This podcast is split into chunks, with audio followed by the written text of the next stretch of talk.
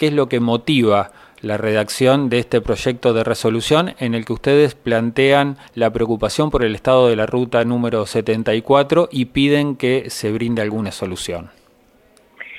Bien, nosotros eh, hacemos una resolución, como bien decís, que es una solicitud del Consejo Deliberante para dirigirse al Estado Nacional o Provincial, lo hace a través de, esa herramienta, eh, le solicitamos al gobernador, al director de vialidad, que eh, revise la situación de la Ruta 74 y en el caso que pueda, esperando que sea así, se pueda lograr la repavimentación, pero además señalización de la ruta, no solo la repavimentación, porque es una ruta que no tiene eh, señalización vertical, no hay carteles que indiquen el peligro de la ruta, pero tampoco hay líneas eh, pintadas en el asfalto, ni la línea del medio, ni las líneas que están al lado de la banquina mucho peor está el tramo entre la ruta 29 y la 2. Nosotros pedimos por ambos tramos. El nuestro, digamos, el que atraviesa más la ciudad de Tandil, desde la 226 hasta, hasta la rotonda de la 29, pero el otro tramo también lo estamos pidiendo. Y lo pedimos por esto que decías antes. Em, primero, estamos hablando de esta resolución con esta ruta, no quiere decir que no hagamos en adelante alguna otra resolución vinculado a la ruta 30 creo que esta está como, como en peores condiciones y es prioridad, por eso arrancamos por acá. Sabemos que la situación de, del asfalto tiene que ver con el peso de los camiones. Sabemos, porque además esto ya lo trabajamos antes. El tema de la repavimentación de la Ruta 74 es un tema conocido en Tandil.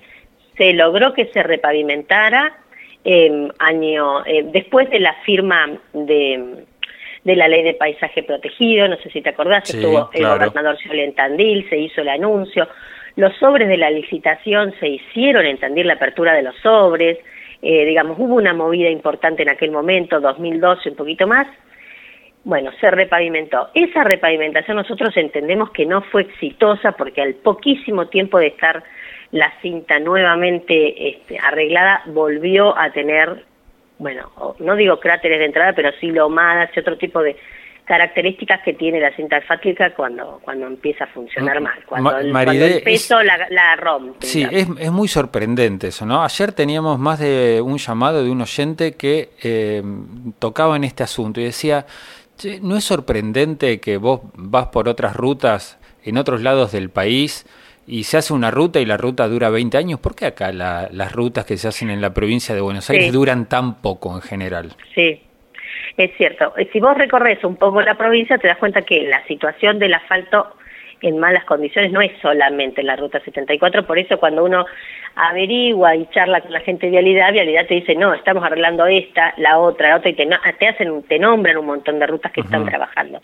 Por ejemplo, ahora en el tramo 29.2, se, está, se va a hacer, se empieza esta semana a hacer un trabajo que es de bacheo, que es un bacheo que se hace con material reciclado, o sea, sacan materiales de otras rutas, que viste que cuando se repavimenta primero se, se, limpia, se raya, es, como que se peina la cinta asfáltica, bueno, evidentemente este material lo reutilizan, bueno, se va a trabajar con material reciclado para el bacheo en algunas partes, las más complicadas, de la 74 en el tramo allá cerca de Pinamar y Madariaga. Pero no es una solución definitiva. O sea, el bacheo se soluciona y cuánto dura el bache para volver a abrirse. Acá hay que tomar una decisión que es mucho más costosa, por supuesto, pero bueno, empezamos o la seguimos, digamos, con este tema. Nos unimos a Cristina Quintela, que siempre está trabajando em, desde la asociación eh, eh, de, víctimas de la Ruta 74, lo hicimos hace unos años, ahora estamos en contacto con ella nuevamente, y es probable que a la resolución le agreguemos un artículo más eh, solicitando controles. No sé si en todas las rutas la situación es por lo mismo, digamos, porque canteras no hay en todos lados, pero producción hay y el peso de los camiones no es solamente con la producción que tiene que ver con la piedra, digamos. Si se están haciendo controles o no, lo podríamos preguntar y vamos a solicitar, porque es cierto que en el momento en que se hizo eh, la repavimentación hace unos años, eh, se había prometido cierta regularidad en los controles. Bueno, vamos a recordarlo. Y vamos a tratar de que salga como en aquella oportunidad. Yo me acuerdo en esa oportunidad hubo controles, pero bueno, duran esos controles lo, que claro, lo, que lo que dura el anuncio y un poquito más, ¿no? De, después de hecho se hizo, de hecho se hizo, una dársena durante en, el, en nuestro tramo de la 74 para poder poner ahí la balanza. La gente de vialidad constantemente está comentando cuáles son los trabajos que se van haciendo se hace corte de, pasto de banquina, se hace bacheo, pero la verdad es que el control de peso no, no se ve, como que se está haciendo seguido. bueno, lo vamos a pedir. Yo no sé si te ha pasado a vos, Maride, pero vos cuando pasás por esas dársenas que incluso tienen infraestructura, que tienen oficinas, cartelería, que yo... Eh, hay menos personal ahí que en la Secretaría de, Turismo. De, bueno, no, no quiero quedar mal con, ningún pueblo. Sí. Pero, viste, está, está vacío eso. Sí. Hay, hay una infraestructura, hay algo hecho para que no haya gente. Tal vez porque no haya sido en este momento una prioridad para la dirección de vialidad. Por eso, por eso también nuestro rol es poner en agenda algunos temas o, o contar qué es lo que a nosotros nos interesa como ciudadanos representantes de ciudadanos de Tandil. La ruta 74 para otras localidades o por ahí para vialidad es un tramo corto de ruta, son 290 metros, 300, 298 en realidad, pero para Tandil, para Yacucho es fundamental la ruta 74, no es una ruta cualquiera, es una ruta que nos une por una cuestión de salud, nos une por cuestiones educativas, la gente viaja a diario a dar clases o viene a dar clases a Tandil o viaja a Yacucho, la, no es solamente lo turístico, la llegada a la costa, digamos, la ruta 74 en lo regional es fundamental y para el otro lado, para Juárez, no está en tan malas condiciones, pero la gente de Juárez viene a Tandil constantemente y nosotros también viajamos a Juárez, cuestiones familiares, cuestiones comerciales, cuestiones vinculadas a la producción.